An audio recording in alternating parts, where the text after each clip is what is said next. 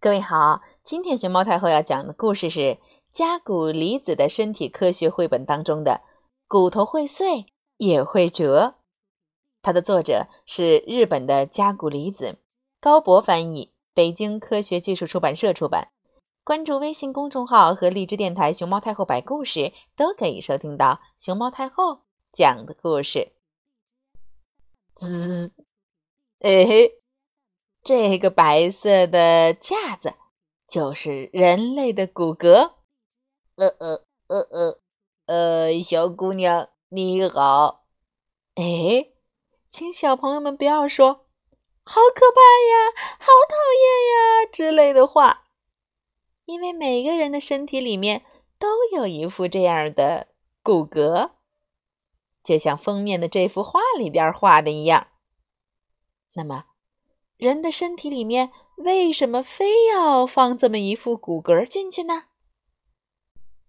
动物当中呀，也有一些是没有骨骼的，比如水母呀、鼻涕虫呀、乌贼呀、蚯蚓呐、章鱼呀，这些动物的身体里面就没有骨骼。没有骨骼的动物身体柔软无力、软塌塌的。因此，要是遇上强风或者激流，呜，就有可能被卷走。蚂蚱呀、独角仙呐、螃蟹呀、虾子呀、蝉呐，这些动物的身体里边都没有骨骼，但是它们身体的外侧都有一层硬壳，所以啊，它们的身体不会柔弱无力，行动起来哒哒哒哒哒哒哒。也比较敏捷，但是为了让身体长大，它们必须一次又一次的把外壳脱掉，换上新的外壳。鱼呀、鸭子呀、狗啊、大象呀，这些动物的身体里边都有坚硬的骨骼，而且呀，这些骨骼的周围还长着柔软的肌肉，所以。它们的身体不会柔弱无力，也能敏捷的行动。而且，如果骨头变粗变大的话，周围的肌肉和皮肤也会跟着长大，这样整个身体就长大了。我们人类是身体里有坚硬骨骼的动物。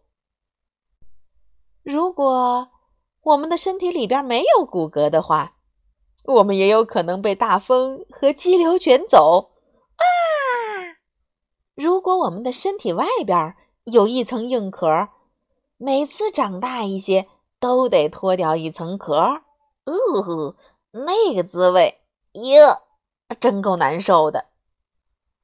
因为我们的身体里边有坚硬的骨骼，所以我们的身体很结实，不会像章鱼那样软塌塌的，而且。就算身体长得很快，也用不着经历脱壳的痛苦。人类骨骼的骨头数量大概比两百块还要多一点儿，但是这些骨头不是东一块西一块杂乱无章的，而是组合和连接在一起的。正因为有了这些组合与连接，我们才可以很轻松的抬手。很有劲儿的蹬腿，骨头和骨头的组合呀，就像荷叶那样弯曲自如，也像笔座那样可以转动，有的像石磨那样可以旋转。而且，骨骼还有一个重要的作用，就是包裹住身体的重要部位和柔软的内脏。把它们保护起来。头骨里边包裹着负责思考和记忆的大脑、小脑；胸部的很多骨头保护着负责向全身输送血液的心脏和负责吸入空气的肺。从脖子穿过后背，一直延伸到腰部的骨头里，有一根细细的神经线。还有。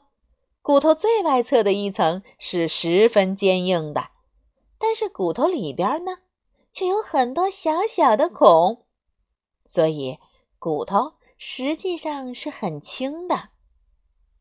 骨头里有很多小孔的地方，长着可以制造血液的东西。这种能够造血的东西叫做骨髓。因此，从骨头可以为我们制造血液这一点来看，骨头还是挺有用的。但是，我们的骨骼都不是一次长成的。我们很小的时候，骨头长得并不是那么齐全。而且还很软，没有大人们的骨头那么坚硬。如果把各种各样的食物仔细的咀嚼，并且充分消化吸收，同时晒晒太阳，好好的做做运动，骨头就会坚硬起来，强壮起来，渐渐的就长大了。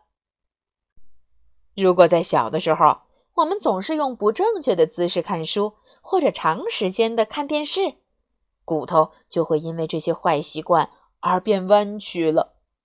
因为小时候我们的骨头还很柔软，还没有定型。